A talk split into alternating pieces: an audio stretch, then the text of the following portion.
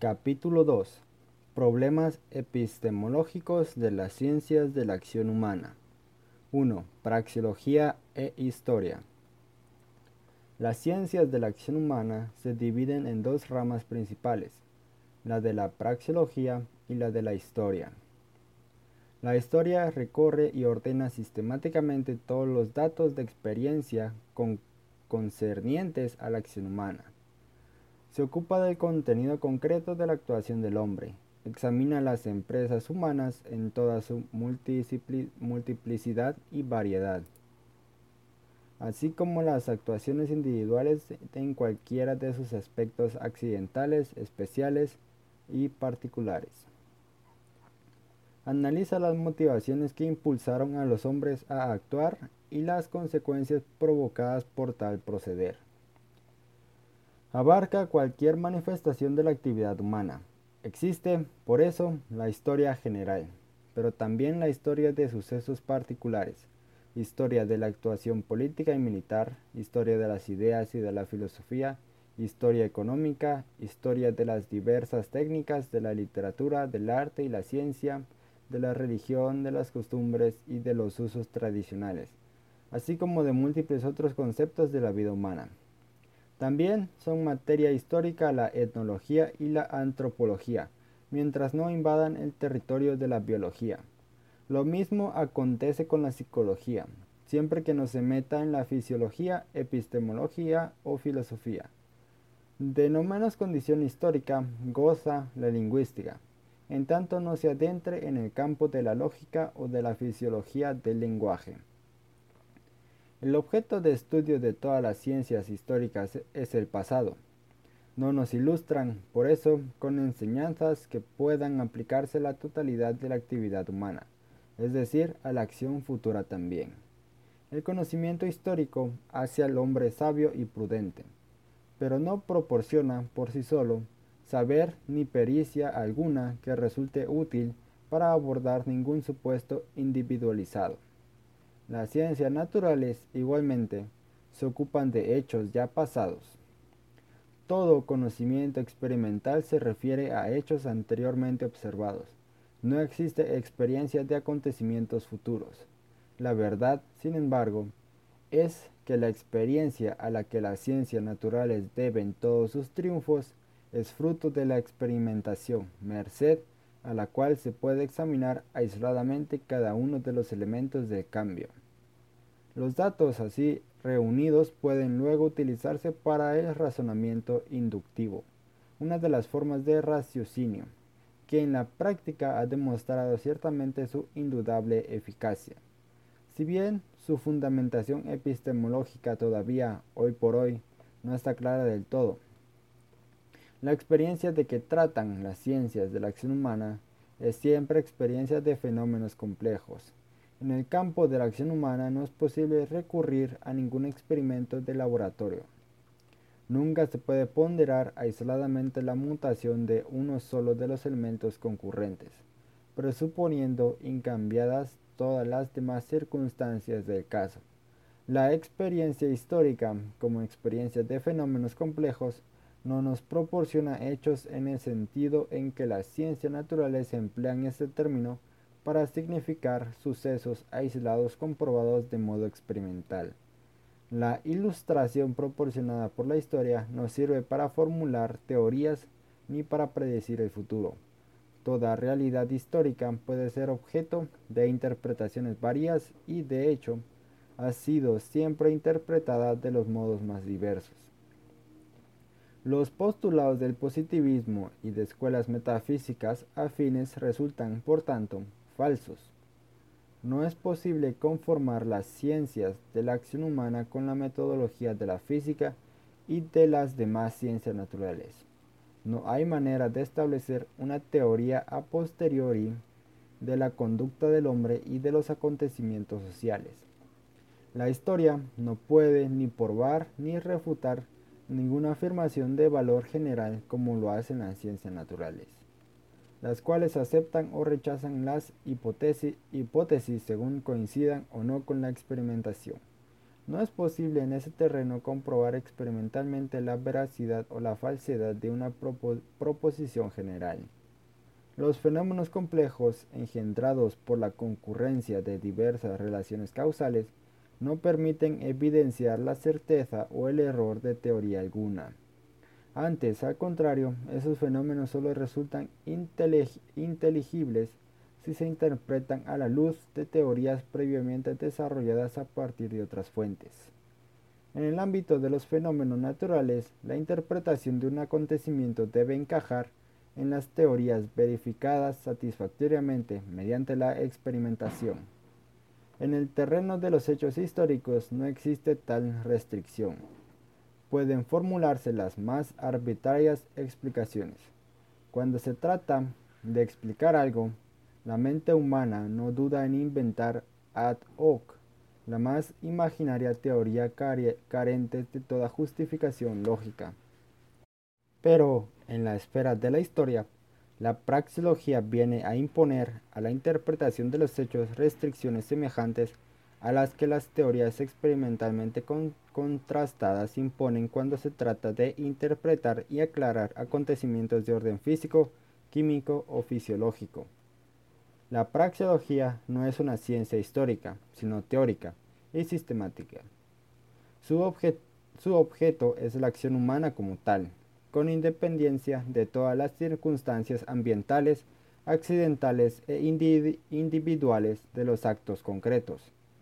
Sus enseñanzas son de orden puramente formal y general, ajenas al contenido material y a las condiciones peculiares del caso de que se trate. Aspira a formular teorías que resulten válidas en cualquier caso en el que efectivamente concurran aquellas circunstancias implícitas en sus supuestos y, construcciones. Sus afirmaciones y proposiciones no derivan del conocimiento experimental, como los de la lógica y la matemática son a priori. Su veracidad o falsedad no puede ser contrastada mediante recurso a acontecimientos ni experiencias. Lógica y temporalmente son anteriores a cualquier comprensión de los hechos históricos constituyen obligado presupuesto para la aprehensión intelectual de los sucesos históricos. Sin su concurso, los acontecimientos se presentan ante el hombre en caleidoscópica diversidad e ininteligible desorden. 2. El carácter formal y a priorístico de la praxeología. Se ha puesto de moda una tendencia filosófica que pretende negar la posibilidad de todo conocimiento a priori. El saber humano, asegúrase, deriva íntegra y exclusivamente de la experiencia.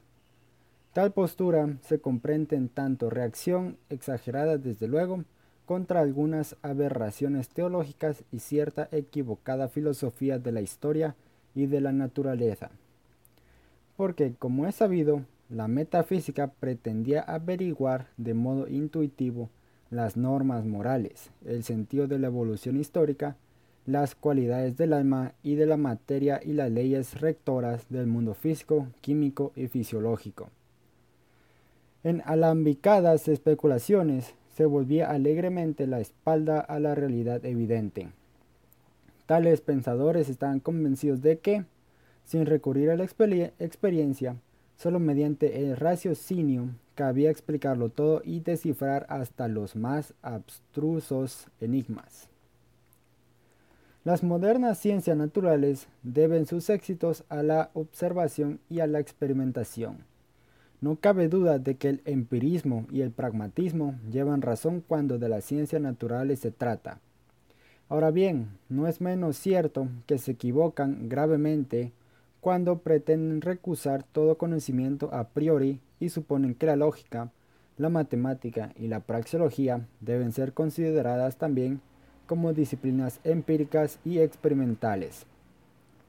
Por lo que a la praxeología atañe, los errores de los filósofos se deben a su total desconocimiento de la ciencia económica e incluso, a veces, a su inaudita ignorancia de la historia.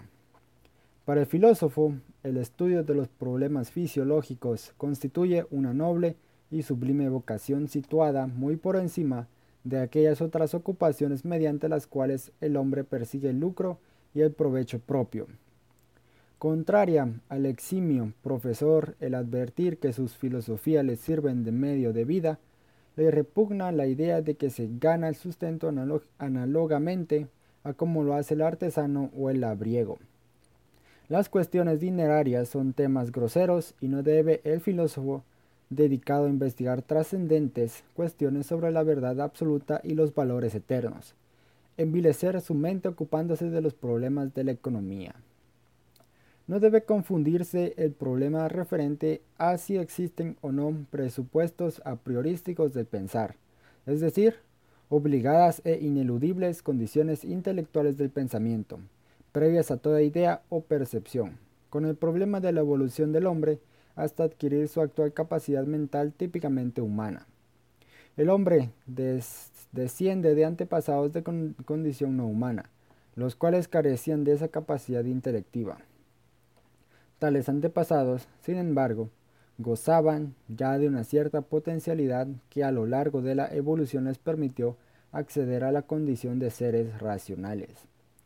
Esta transformación se produjo mediante influencias ambientales que afectaron a generación tras generación.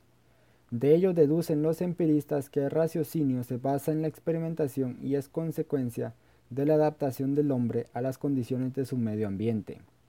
Estas ideas, lógicamente, implican afirmar que el hombre fue pasando por etapas sucesivas, desde la condición de nuestros prehumanos antepasados hasta llegar a la de Homo sapiens.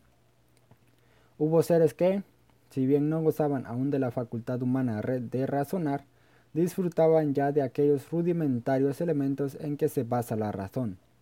Su mentalidad no era todavía lógica, sino prelógica, o más bien imperfectamente lógica. Esos endebles mecanismos lógicos progresaron poco a poco, pasando de la etapa prelógica a la de la verdadera lógica. La razón, la inteligencia y la lógica son, por tanto, fenómenos históricos. Podría escribirse la historia de la lógica como se puede escribir la de las diferentes técnicas. No hay razón alguna para suponer que nuestra lógica sea la fase última y definitiva de la evolución intelectual. La lógica humana no es más que una etapa en el camino que conduce desde el prehumano estado ilógico a la lógica sobrehumana.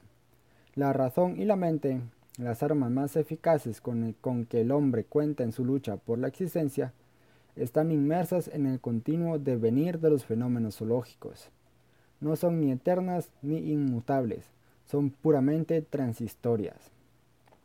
Es más, resulta evidente que todo individuo a lo largo de su personal desarrollo evolutivo no solo rehace aquel proceso fisiológico que desde la simple célula desemboca en el sumamente complejo organismo mamífero, sino también en el proceso espiritual de que, de la existencia puramente vegetativa y animal conduce a la mentalidad racional.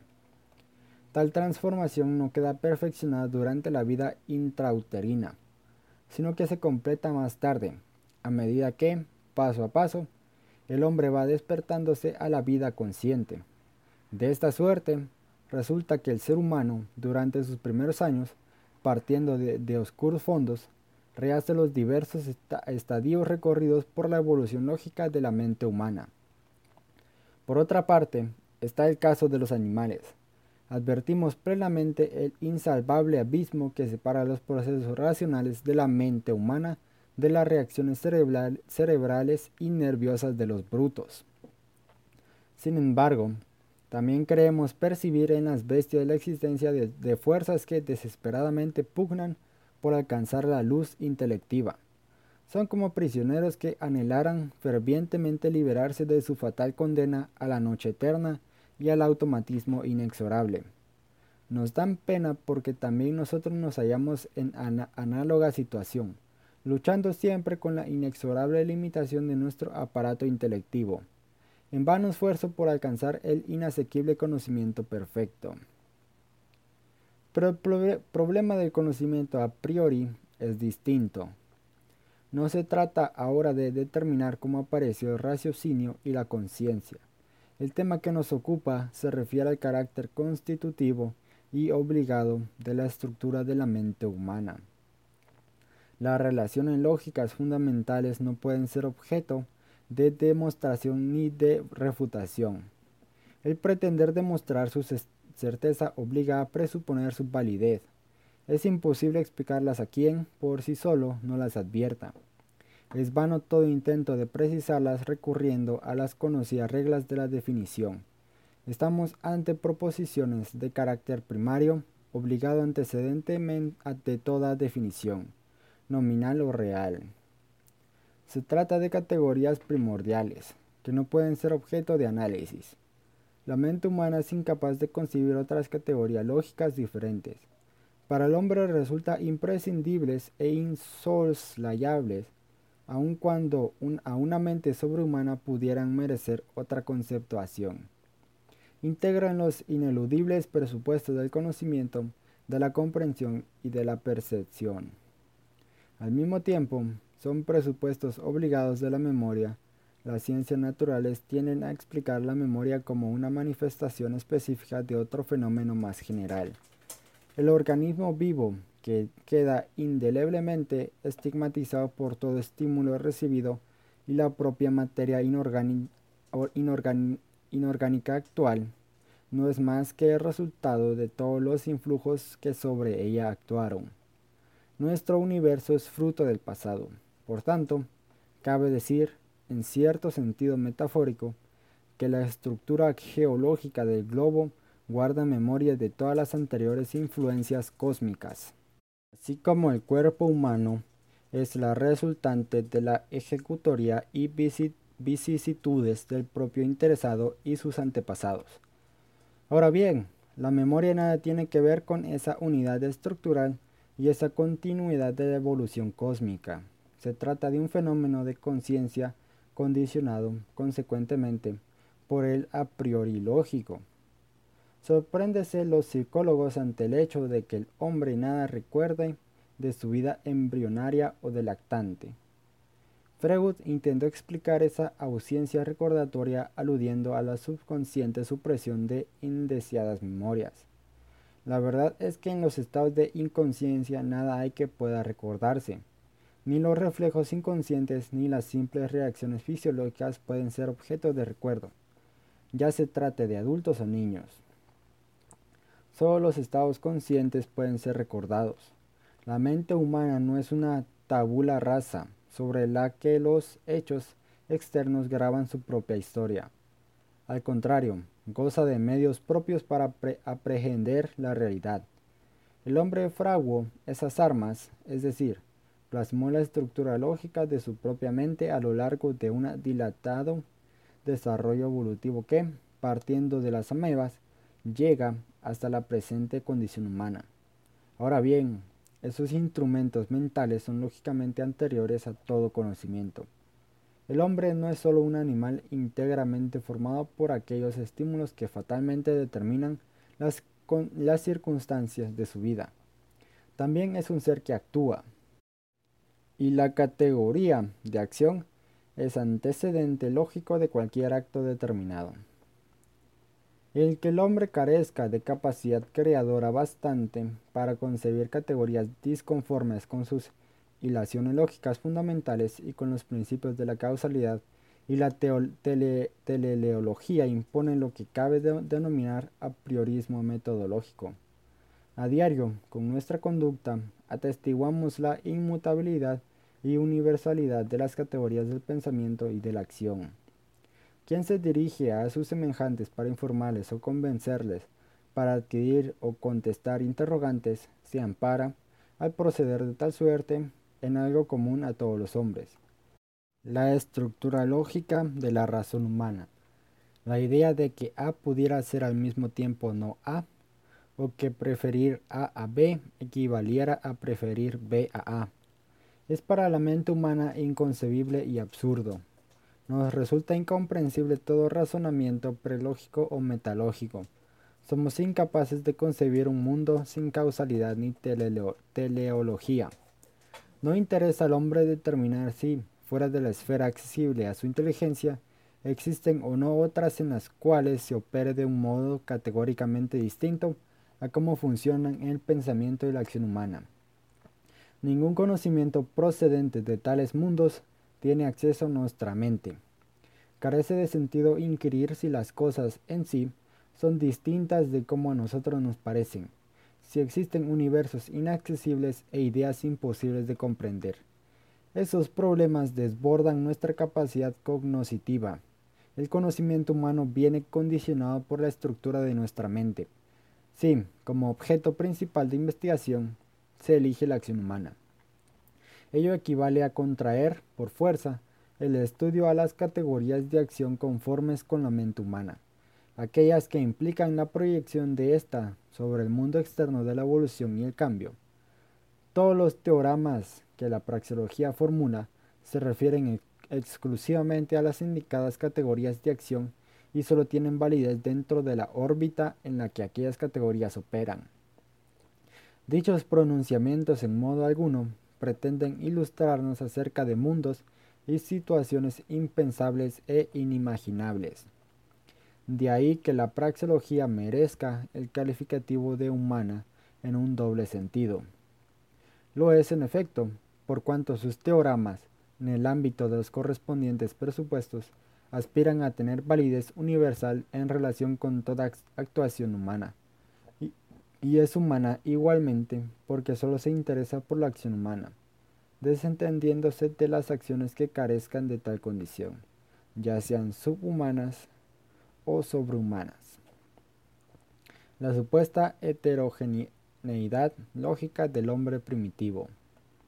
Es un error bastante generalizado suponer que los escritos de Lucien Levy Bruhl abogan un favor de aquella doctrina según la cual la estructura lógica de la mente de los hombres primitivos fue y sigue siendo categóricamente diferente de la del hombre civilizado.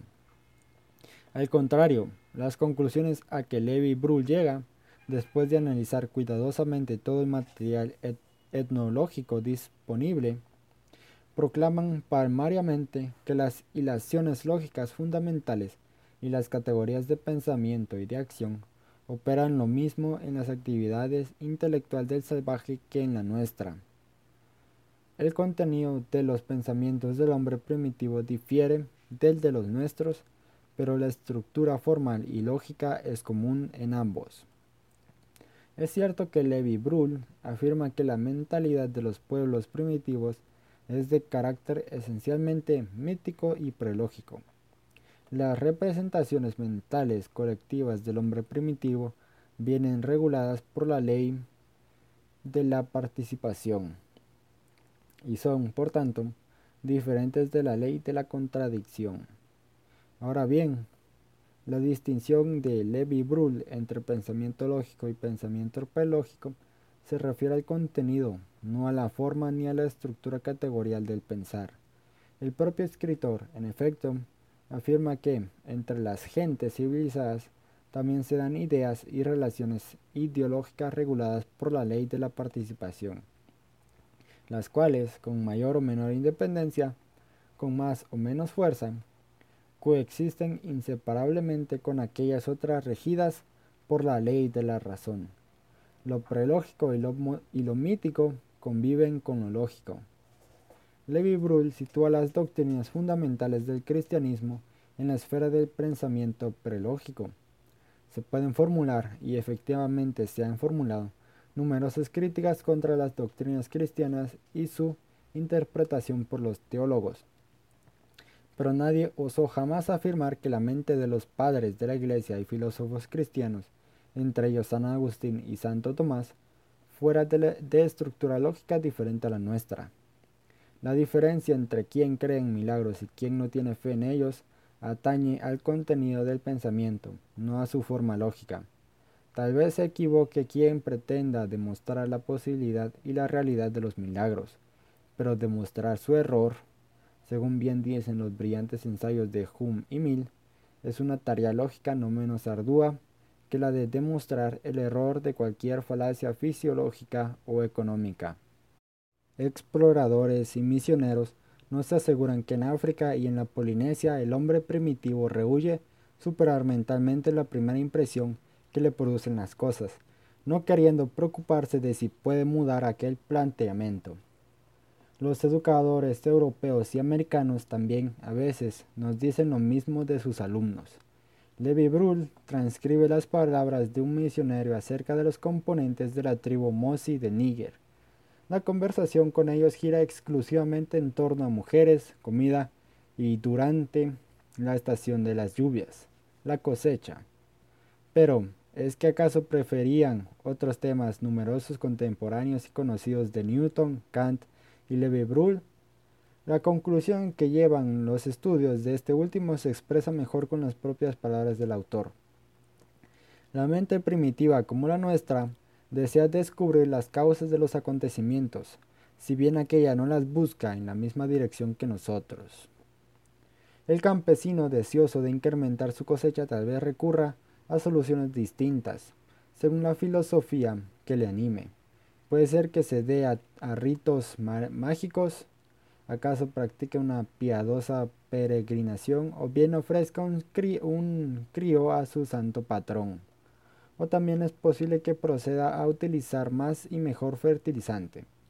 Ahora bien, sea cual fuere la solución preferida, siempre nos hallaremos ante una actuación racional consistente en emplear ciertos medios para alcanzar determinados fines. La magia, en determinado aspecto, no es más que una variedad de la técnica. El exorcismo también es una acción deliberada y con sentido, basada en una concepción que la mayoría de nuestros contemporáneos rechaza como supersticiosa y por tanto inadecuada. Pero el concepto de acción no implica que ésta se basa en una teoría correcta y una técnica apropiada, ni tampoco que pueda alcanzar el fin propuesto. Lo único que, a estos efectos, importa es que quien actúe crea que los medios utilizados van a provocar el efecto apetecido. Ninguno de los descubrimientos aportados por la etnología y la historia contradicen la afirmación de que la estructura lógica de la mente es común a todos los hombres de todas las razas, edades y países. 3. Lo a priorístico y la realidad. El racionamiento a priorístico es estrictamente conceptual y deductivo, de ahí que no pueda producir sino tautologías y juicios analíticos.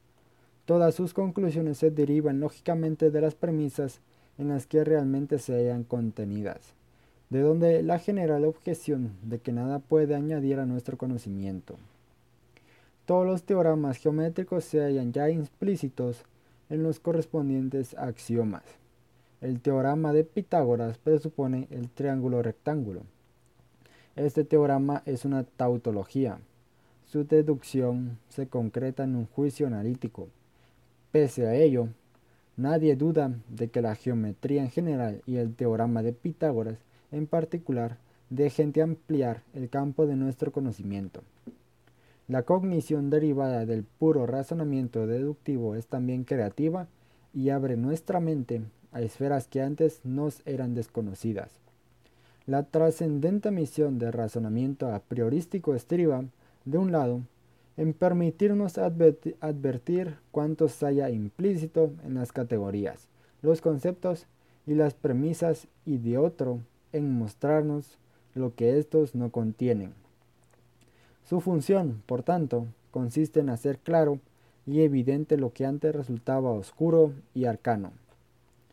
En el concepto de dinero están implícitos todos los teoremas de la teoría monetaria, la teoría cuantitativa del dinero no amplía nuestro conocimiento con enseñanza alguna que no esté ya virtualmente contenida en el concepto del propio medio de intercambio. Dicha doctrina no hace más que transformar, desarrollar y desplegar conocimientos. Solo analiza y por tanto resulta tautológica. En el mismo sentido que lo es el teorema de Pitágoras en relación con el concepto del triángulo rectángulo, Nadie, sin embargo, negará la importancia cognoscitiva de la teoría cuantitativa del dinero. Esta permanecerá desconocida si no se descubre mediante el razonamiento económico. Una larga lista de fracasos en el intento de resolver los problemas planteados demuestra que no fue tarea fácil alcanzar el actual nivel de conocimiento en la materia. El que la ciencia a priorística no proporcione un conocimiento pleno de la realidad no supone deficiencia de la misma. Los conceptos y teoremas, teoremas que maneja son herramientas mentales gracias a las cuales vamos abriendo el camino que conduce a percibir mejor la realidad. Ahora bien, dichos instrumentos no encierran la totalidad de los conocimientos posibles sobre el conjunto de las cosas no hay oposición entre la teoría y la comprensión de la viviente y cambiante realidad. Sin contar con la teoría, es decir, con la ciencia general a priorística de la acción humana, es imposible comprender la realidad de la acción humana. La relación entre razón y experiencia ha constituido, desde antiguo, uno de los fundamentales problemas de la filosofía. Al igual que todas las demás cuestiones referentes a la crítica del conocimiento, los filósofos lo han abordado solo en relación con las ciencias naturales. No se han interesado por las ciencias de la acción humana, por lo que sus contribuciones carecen de valor para la praxeología. Se suele recurrir al abordar los problemas epistemológicos que suscita la economía a algunas de las soluciones que brindan las ciencias naturales. Hay autores que proponen el convencionalismo de Poincaré, entienden que las premisas de razonamiento económico son objeto de convención lingüística o postulados. Otros prefieren acogerse a las ideas einsteinianas. Einstein se pregunta, ¿cómo puede la matemática, producto de la razón humana, totalmente independiente de cualquier experiencia, ajustarse a los objetos reales con tan extraordinaria exactitud? Es posible que la razón humana, sin ayuda de la experiencia, se haya capacitada para descubrir, mediante el puro raciocinio, la ciencia de las cosas reales?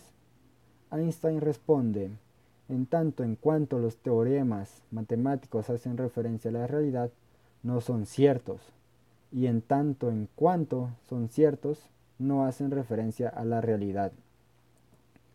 Ahora bien, las ciencias de la acción humana difieren radicalmente de las ciencias naturales. Quienes pretenden construir un sistema epistemológico de la acción humana según el modelo de las ciencias naturales yerran lamentablemente.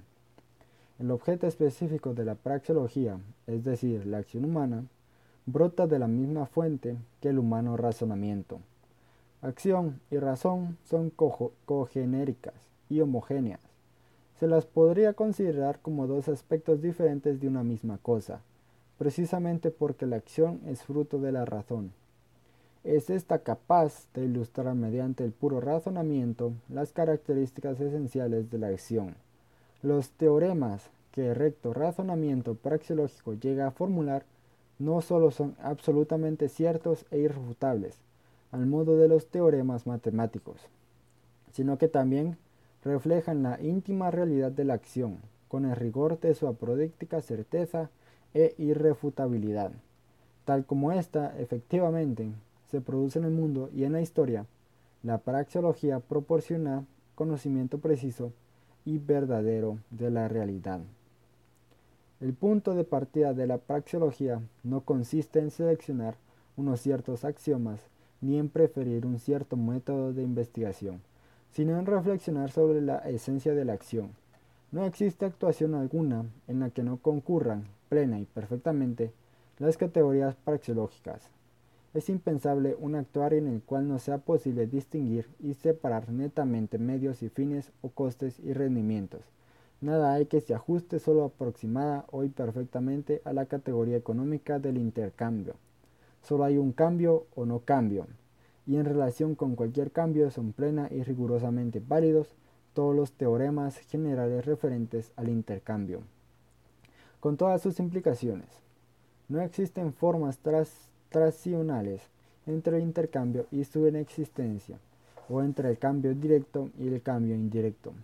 Ninguna experiencia podrá jamás aducirse que contraiga tales afirmaciones.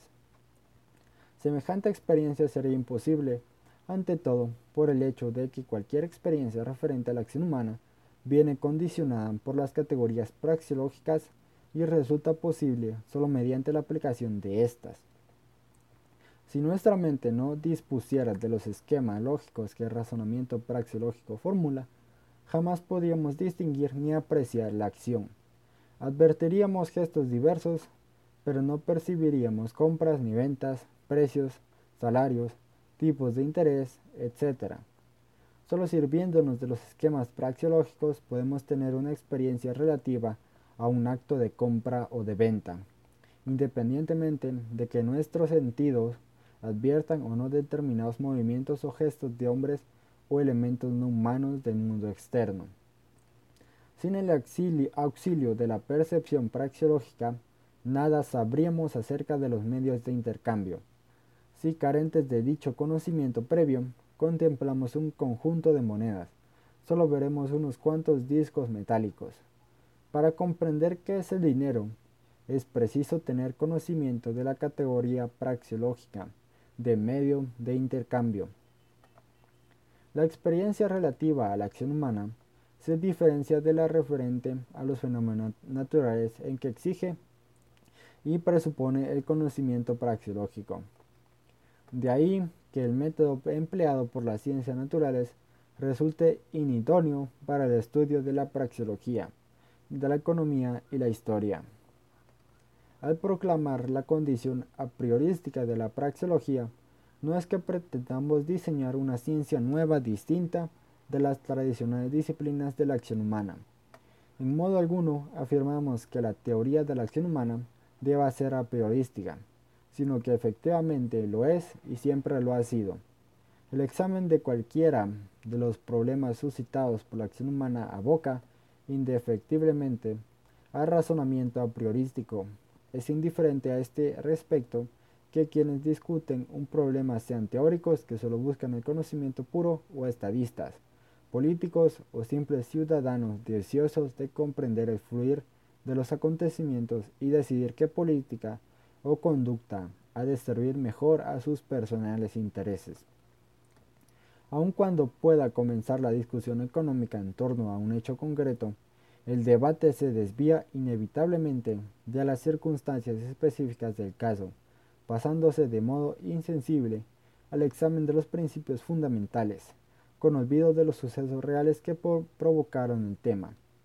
La historia de las ciencias naturales es un vasto archivo de repudiadas teorías e hipótesis en pugna con los datos experimentales. Recuérdese, en este sentido, las erróneas doctrinas de la mecánica antigua, desautorizadas por Galileo, o el desastroso final de la teoría del, del flogisto. La historia de la economía no registra casos similares. Los partidarios de teorías mutuamente incompatibles pretenden apoyarse en unos mismos hechos para demostrar que la certeza de sus doctrinas ha sido experimentalmente comprobada. Lo cierto es que la percepción de fenómenos complejos, y no hay otro tipo de percepción en el terreno de la acción humana, puede esgrimirse en favor de las más contradictorias teorías. El que dicha interpretación de la realidad se estime o no correcta depende de la opinión personal, que nos merezca las aludiadas teorías formuladas con anterioridad mediante el razonamiento a priorístico. La historia no puede instruirnos acerca de normas, principios o leyes generales. Es imposible deducir a posteriori de una experiencia histórica, teoría ni teorema alguno referente a la actuación o conducta humana. La historia no sería más que un conjunto de acontecimientos sin elación, un mundo de confusión si no fuera posible aclarar ordenar e interpretar los datos disponibles mediante el sistematizado conocimiento praxiológico. 4. El principio del individualismo metodológico. La praxeología se interesa por la actuación del hombre individual. Solo más tarde, al progresar la investigación, se enfrenta con la cooperación humana, siendo analizada la actuación social como un caso especial de la más universal categoría de la acción humana como tal. Este individualismo metodológico ha sido atacado duramente por diversas escuelas metafísicas y rechazado como falacia nominalista. El propio concepto de individuo se afirma no es más que una vacía abstracción. El hombre aparece siempre como miembro de un conjunto social. Es imposible incluso imaginar la existencia de un individuo aislado del resto de la humanidad y desconectado de todo lazo social. El hombre aparece invariablemente como miembro de una colectividad. Por tanto, siendo así que el conjunto, lógica y cronológicamente, es anterior a sus miembros o partes integrantes. El examen de la sociedad ha de preceder el del individuo. El único medio fecundo para abordar científicamente los problemas humanos es lo recomendado por el universalismo o colectivismo. Ahora bien, la controversia sobre la prioridad lógica del todo o de las partes carece de fundamento. Son lógicamente correlativas la noción de todo y la noción de parte. Ambas como conceptos lógicos quedan fuera del tiempo. No menos infundada, por lo que respecta a nuestro tema, es la oposición entre el realismo y el nominalismo, según el significado que a tales vocablos dio la escolástica medieval. Nadie pone en duda que las entidades y agrupaciones sociales que aparecen en el mundo de la acción humana tengan existencia real. Nadie niega que las naciones, los estados, los municipios, los partidos y las comunidades religiosas constituyen en realidad este indudable influjo en la evolución humana. El individualismo metodológico, lejos de cuestionar la importancia de tales entes colectivos, entiende que le compete descubrir y analizar la formación y disolución de los miembros de los mismos, las mutaciones que experimentan y su mecánica, en fin. Por ello, ¿por qué aspirar a resolver tales cuestiones de un modo satisfactorio recurre al único método realmente idóneo? Ante todo, conviene advertir que la acción es siempre obra de seres individuales. Los entes colectivos operan ineludiblemente por medición de uno o varios individuos cuyas actuaciones se atribuyen a la colectividad de modo inmediato. Es el significado que a la acción atribuyan su autor y los por, y los por ella afectados lo que determina la condición de la misma. Dicho significado de la acción da lugar a que determinada actuación se considere de índole particular, mientras otra sea tenida por estatal o municipal. Es el verdugo, no el Estado, quien materialmente ejecuta al criminal. Solo el significado atribuido del acto transforma la actuación del verdugo en acción estatal. Un grupo de hombres armados ocupa una plaza. Depende de la intención el que tal ocupación se atribuya a la nación y no a los oficiales y soldados allí presentes. Si llegamos a conocer la esencia de las múltiples acciones individuales, por fuerza habremos aprehendido todo lo relativo a la actuación de las colectividades, porque una colectividad carece de existencia y realidad propia, independientemente de las acciones de sus miembros. La vida colectiva se plasma en las actuaciones de quienes la integran. No es ni siquiera concebible un ente social que pudiera operar sin mediación individual. La realidad de toda asociación estriba en su capacidad para impulsar y orientar acciones individuales concretas. Por tanto, el único camino que conduce al conocimiento de los entes colectivos parte del análisis de la actuación del individuo. El hombre, en cuanto ser que piensa y actúa, emerge ya como ser social de su existencia prehumana. El progreso de la razón, del lenguaje y de la cooperación es fruto del mismo proceso. Se trata de fenómenos ligados entre sí, desde un principio, de modo inseparable y necesario. Ahora bien, dicho proceso operaba en el mundo individual, suponía cambios en la conducta de los individuos, no se produjo en materia ajena a la específicamente humana. La sociedad no tiene más base que la propia actuación individual. Solo gracias a las acciones de ciertos individuos resulta posible apreciar la existencia de naciones, estados, iglesias y aún de la cooperación social bajo el signo de la división del trabajo. No cabe percibir la existencia de una nación sin advertir la de sus miembros. En este sentido, puede decirse que la actuación individual engendra la colectividad. No supone ello afirmar que el individuo anteceda temporalmente a la sociedad. Simplemente supone proclamar que la colectividad la integran concretas actuaciones individuales. A nada conduce divagar en torno a si la sociedad es sólo la suma de sus elementos integrantes o si representa algo más que esa simple adición. Si es un ser sui generis o si cabe o no hablar de la voluntad, de los planes, de las aspiraciones y actos de la colectividad, atribuyéndolos a la existencia de una específica alma social. Es vano bizantinismo todo ente colectivo no es más que un aspecto particular de ciertas actuaciones individuales, y sólo como tal realidad cobra importancia en orden a la marcha de los acontecimientos.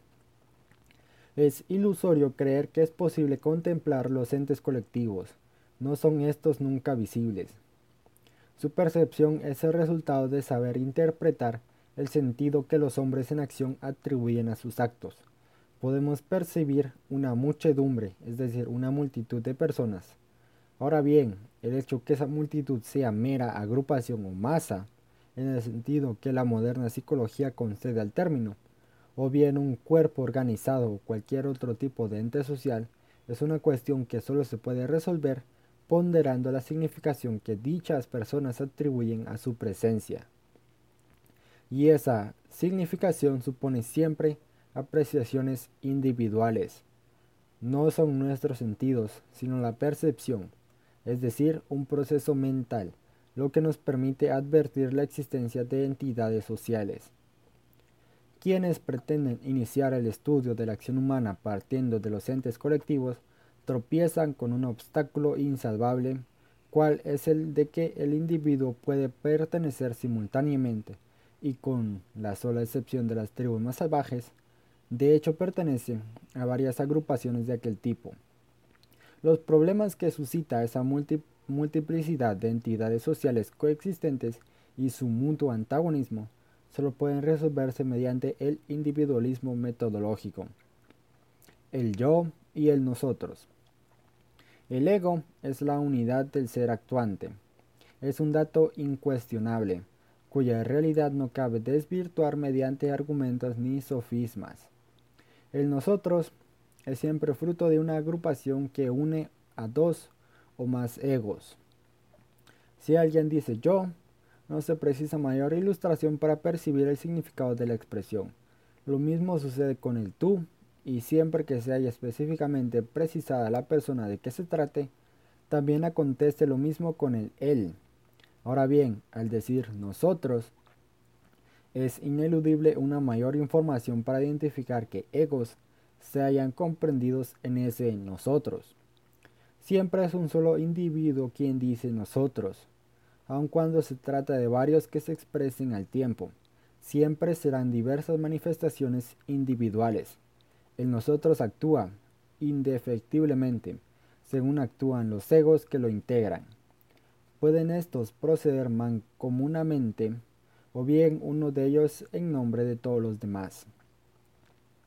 En este segundo supuesto, la cooperación de los otros consiste en disponer de tal modo las cosas que la acción de uno pueda valer por todos. Solo en tal sentido el representante de una agrupación social actúa por la comunidad. Los miembros individuales o bien dan lugar a que la acción de uno solo les afecte a todos, o bien consienten el resultado. Pretende vanamente la psicología negar la existencia del ego, presentándonoslo como una simple apariencia. La realidad del ego praxilógico está fuera de toda duda. No importa lo que un hombre haya sido, ni tampoco lo que mañana será, en el acto mismo de hacer su elección es un ego. Conviene distinguir del pluralis logicus y del pluralis majestasicus meramente ceremonial. El pluralis gloriosus, si un canadiense sin la más vaga noción del patinaje asegura que somos los primeros jugadores del mundo de hockey sobre hielo, o si pese a su posible rusticidad personal, un italiano se, de se jacta de que somos los más eminentes pintores del mundo, nadie se llama a engaño. Ahora bien, tratándose de problemas políticos y económicos, el pluralis gloriosus se transforma en el pluralis imperialis y como tal desempeña un importante papel en la propagación de doctrinas que influyen en la adopción de medidas de grave trascendencia en la política económica internacional. 5. El principio del singularismo metodológico. La praxeología parte en sus investigaciones no solo de la actuación del individuo, sino también de la acción individualizada. No se ocupa vagamente de la acción humana en general, sino de la acción realizada por un hombre determinado, en una fecha determinada y en determinado lugar. Desde luego, la praxeología presciende de los accidentes que puedan acompañar a tal acción, haciéndola en esa medida distinta de las restantes acciones similares. Se interesa tan solo por lo que cada acción tiene en sí de obligado y universal.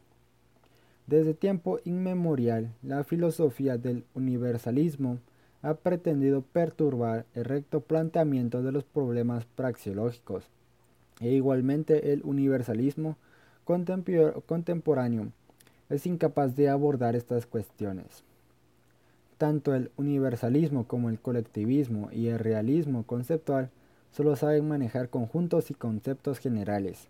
El objeto de ese estudio es siempre la humanidad, las naciones, los estados, las clases, se pronuncia sobre la virtud y el vicio, sobre la verdad y la mentira, sobre tipos generales de necesidades y de bienes.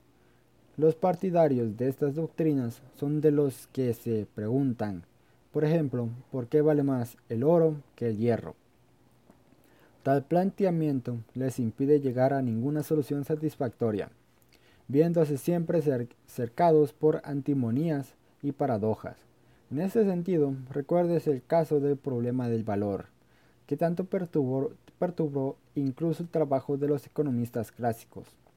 La praxeología inquiere qué sucede al actuar, qué significación tiene el que, que un individuo actúe, ya sea aquí o allá, ayer u hoy, en cualquier momento o en cualquier lugar. ¿Qué trascendencia tiene el que elija una cosa y rechace otra? La elección supone siempre decidir entre varias alternativas que se le ofrecen al individuo. El hombre nunca opta por la virtud o por el vicio, sino que elige entre dos modos de actuar, uno de los cuales nosotros, como arreglo a criterios preestablecidos, calificamos de virtuoso, mientras al otro lo tachamos de vicioso. El hombre jamás escoge entre el oro y el hierro, en abstracto, sino entre una determinada cantidad de oro y otra también específica de hierro. Toda acción se contrae estrictamente a sus consecuencias inmediatas. Si se desea llegar a conclusiones correctas, es preciso ponderar ante todo estas limitaciones del actuar. La vida humana es una ininterrumpida secuencia de acciones individualizadas. Ahora bien, Tales acciones no surgen nunca de modo aislado e independiente. Cada acción es un eslabón más en una cadena de actuaciones, las cuales, ensambladas, integran una acción de orden superior tendente a un fin más remoto. Toda acción presenta, pues, dos caras. Por una parte, supone una actuación parcial, enmascarada en otra acción de mayor alcance es decir, mediante ella se tiende a alcanzar el objetivo que una actuación de más amplios vuelos tiene previsto. Pero de otro lado, cada acción constituye en sí un todo con respecto a aquella acción que se plasmará gracias a la consecución de una serie de objetivos parciales. Dependerá del volumen del proyecto que, en cada momento, el hombre quiera realizar, el que cobre mayor relieve o bien la acción de amplios vuelos o bien la que solo pretende alcanzar un fin más inmediato, la praxeología no tiene por qué plantearse los problemas que suscita la Gestalt-psicología. El camino que conduce a las grandes realizaciones está formado siempre por tareas parciales. Una catedral es algo más que un montón de piedras unidas entre sí. Ahora bien, el único procedimiento para construir una catedral es el ir colocando sillar sobre sillar. Al arquitecto le interesa la obra en su conjunto, mientras que el albañil se preocupa solo por cierto muro y el cantero por una determinada piedra. Lo que cuenta para la praxeología es el hecho de que el único método adecuado para realizar las grandes obras consiste en empezar por los cimientos y proseguir paso a paso hasta su terminación.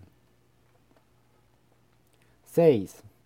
El aspecto individualizado y cambiante de la acción humana. El contenido de la acción humana, es decir, los fines a que se aspira y los medios elegidos y utilizados para alcanzarlos, depende de las particulares condiciones de cada uno. El hombre es fruto de larga evolución zoológica que ha ido modelando su estructura fisiológica. Es descendiente y heredero de lejanos antepasados. El sedimento, el precipitado, de todas las vicisitudes experimentadas por sus mayores constituye el acervo biológico del individuo. Al nacer, no es que irrumpa sin más en el mundo, sino que surge en una determinada circunstancia ambiental. Sus innatas y heredadas condiciones biológicas y el continuo influjo de los acontecimientos vividos determinan lo que sea en cada momento de su peregrinar terreno. Tal es su sino, su destino. El hombre no es libre en el sentido metafísico del término, está determinado por el ambiente y por todos aquellos influjos a que tanto él como sus antepasados se han visto expuestos. La herencia y el entorno moldean la actuación del ser humano, le sugieren tanto los fines como los medios. No vive el individuo como, simple hombre abstracto. Por el contrario, es siempre hijo de una familia, de una raza, de un pueblo, de una época miembro de cierta profesión, seguidor de determinadas ideas religiosas, metafísicas, filosóficas y políticas, beligerante en luchas y controversias. Ni sus ideas ni sus módulos valorativos son obra personal, sino que adopta ajenos idearios el ambiente le hace pensar de uno u otro modo.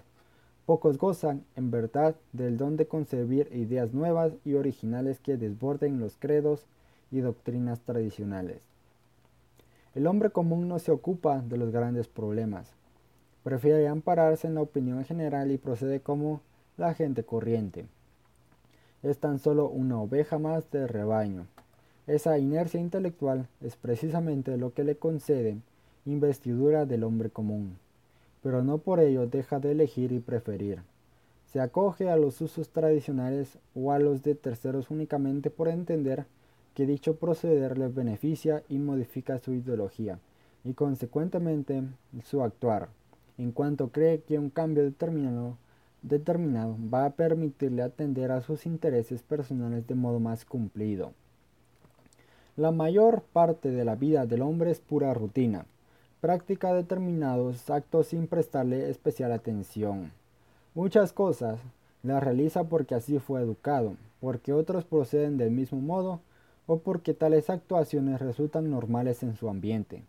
Adquiere hábitos y reflejos automáticos. Ahora bien, cuando sigue tales conductas es porque sus consecuencias le resultan gratas, pues tan pronto como sospecha que el insistir en las prácticas habituales le impide alcanzar ciertos sobrevalorados fines, rápidamente cambia de proceder. Quien se crió donde el agua generalmente es potable, se acostumbra a utilizarla para la bebida o la limpieza, sin preocuparse de más.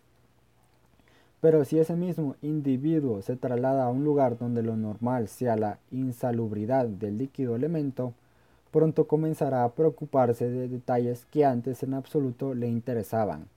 Cuidará de no perjudicar su salud insistiendo despreocupadamente en la anterior conducta irreflexiva y rutinaria.